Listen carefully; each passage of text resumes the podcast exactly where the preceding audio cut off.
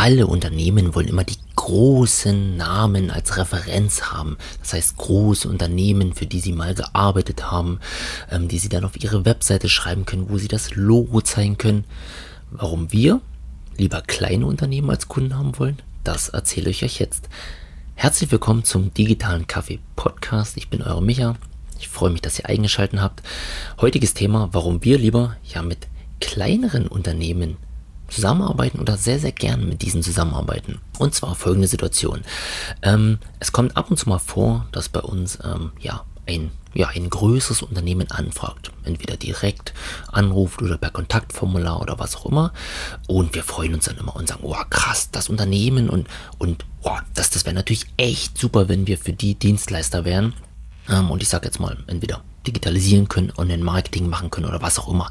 Weil man natürlich damit zum einen eine gewissen Außenwirkung verbindet, weil man sagt, oh krass, wir haben mal für XY gearbeitet und weil man natürlich, ähm, ja, na klar, einen, einen schönen Auftrag dahinter vermutet und sagt, dieses große Unternehmen hat auf jeden Fall Budgets und ähm, da können wir was ganz Tolles machen und so weiter und so fort.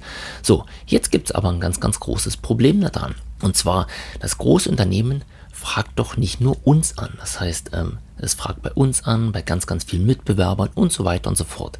Das heißt, mit dieser Anfrage, die wir bekommen, stehen wir erstmal im Wettbewerb mit ganz vielen anderen und müssen jetzt unsere Dienstleistung pitchen, warum wir die Richtigen sind, um genau diesen Auftrag ausführen zu können. So, das ist das eine. Das heißt, die Wahrscheinlichkeit, dass wir den Auftrag bekommen, die können wir natürlich direkt erhöhen, ähm, indem wir, sag ich mal, ähm, ganz besonders pitchen, indem wir halt, ähm, naja, ein paar Tricks nach vorne gehen. Das ganz, ganz klar, ja. Aber wir bestehen im Wettbewerb. So, Punkt. Dann der zweite Fakt, ähm, es dauert meistens sehr, sehr, sehr lange, ähm, bis man im Endeffekt wirklich mit diesem Unternehmen zusammenarbeitet, weil es werden ganz, ganz viele Angebote eingeholt. Es gibt da halt so erstmal eine Angebotsphase. Dann werden diese Angebote gesichtet. Dann werden vielleicht mit den ähm, zwei, drei Favoriten weitere Gespräche geführt, irgendwelche Termine oder ähm, Konferenzen oder was auch immer. So, dann muss das Angebot nochmal konkretisiert werden. Dann muss man vielleicht sogar vor Ort hinfahren, sich vorstellen und so weiter und so fort. So, ähm, wenn das dann irgendwann mal geschehen ist und ähm, die die letzten ein, zwei Anbieter geclustert sind, ja, dann werden diese vielleicht sogar nach oben vorgestellt. Das heißt, es gibt halt eine, IT-Abteilung oder eine Marketing-Abteilung, die diese Aufträge erstmal clustert, vorauswählt und so weiter. Und dann geht es nach oben zum Management, ähm, zum Chefin oder Chef und so weiter und so fort. Das heißt, dieser Sales-Cycle als solches, also diese Dauer von Erstanfrage bis das potenzielle äh, oder der potenzielle Auftrag wirklich abgeschlossen ist, der dauert zum Teil Wochen und Monate. So, und der dritte Fakt ist, naja, die großen Unternehmen wissen doch, an welcher Position sie sitzen. Die wissen doch, dass ganz, ganz viele Anbieter draußen am Markt sind, die sehr, sehr gerne mit ihnen zusammenarbeiten würden. Das heißt, dann kommt die klassische Frage, können wir noch was am Preis machen? Und das machen die natürlich ganz, ganz geschickt. Also da gibt es eine Einkaufsabteilung, die nicht zum ersten Mal irgendwas einkauft, ein Produkt, eine Dienstleistung, eine Ware oder was auch immer, ja. Und die natürlich dann die Anbieter so ein bisschen gegeneinander ausspielt und sagt, können wir den Preis nochmal ein Stück drücken? Und hier ist halt der Punkt, man weiß nicht, ist man eh schon als Favorit gesetzt? Befindet man sich wirklich irgendwie noch im Preiskampf, sodass ein paar Prozentpunkte, ich sag jetzt mal, die Waage auf deine Seite bewegen würde?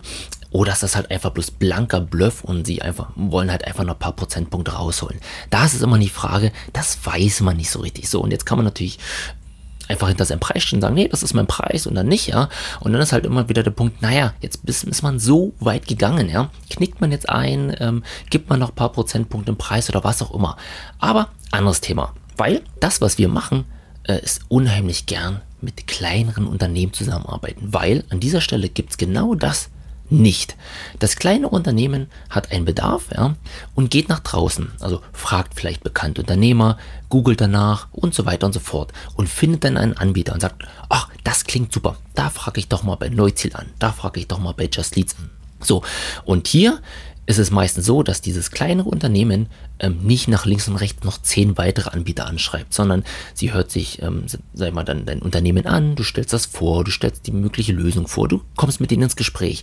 Und wenn das harmoniert, also wenn das, das kleine Unternehmen sagt, wow, ähm, das klingt gut, ähm, alles klar, perfekt, Micha, vielen Dank für die Vorstellung, ähm, das Produkt passt, der Preis passt für uns, naja, dann gibt ganz, ganz klar die Vorteile des kleinen Unternehmens hier zu sehen. Kurze Entscheidungswege.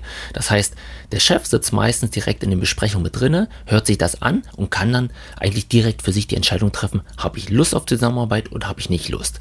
So, zweiter Punkt, es gibt kein Konkurrenzkampf. Das heißt, ich muss nicht gegen viele andere mich beweisen, ich muss mich zeigen und so weiter und so fort, weil das kleine Unternehmen auch zum Teil aus Ressourcengründen nicht zehn andere Agenturen angeschrieben hat, sondern ist mit dieser einen Agentur in Kontakt getreten, hat mit der gesprochen und wenn das für die passt, dann ist das meistens schon das Ausschlaggebende. So, und wenn dann der Preis noch passt, dann wird das Angebot an der Stelle einfach abgenickt und durchgewunken. Ja. Natürlich kann es auch mal sein, dass man sagt, ach, ich, ich würde das gern haben, aber das ist für mich echt zu teuer. Dann geht man schon mal in Preisverhandlungen und sagt, hm, okay, alles klar, lass uns hier ein bisschen was wegstreichen, wir machen das später oder wie auch immer, ja. Aber es findet kein Preiskampf statt. Selten kommt es vor, dass man sagt, naja, können wir nochmal 10% runtergehen? Das passiert in der Branche einfach nicht, in, in, in der Flughöhe. Und das merken wir immer wieder. Kleine Unternehmen geht viel schneller, die sind nicht so preissensibel und es herrscht kein so krasser Wettbewerbs ja, Kampf unter den Agenturen. So, und das heißt ja auch nicht, dass nicht kleine Unternehmen ähm, super, super zusammenarbeiten, entstehen können. Ja, und deshalb arbeiten wir eigentlich sehr, sehr gern mit KMU-Betrieben zusammen, also 5 bis 50 Mitarbeiter, weil aus den genannten Gründen. Und immer wieder mal haben wir auch Kontaktpunkte zu größeren der Branche. Und da merken wir natürlich wieder Preisdruck, Wettbewerbskampf, ewig langer Sales Cycle. Ja, in dem Sinne, einfach mal durchdenken, mit welchen Unternehmen arbeitet ihr zusammen. Könnt ihr das ungefähr widerspiegeln, äh, meine Erfahrung. Und ansonsten gerne mal probieren, mit den kleineren der Branche zusammenzuarbeiten. Digitale Grüße, euer Micha.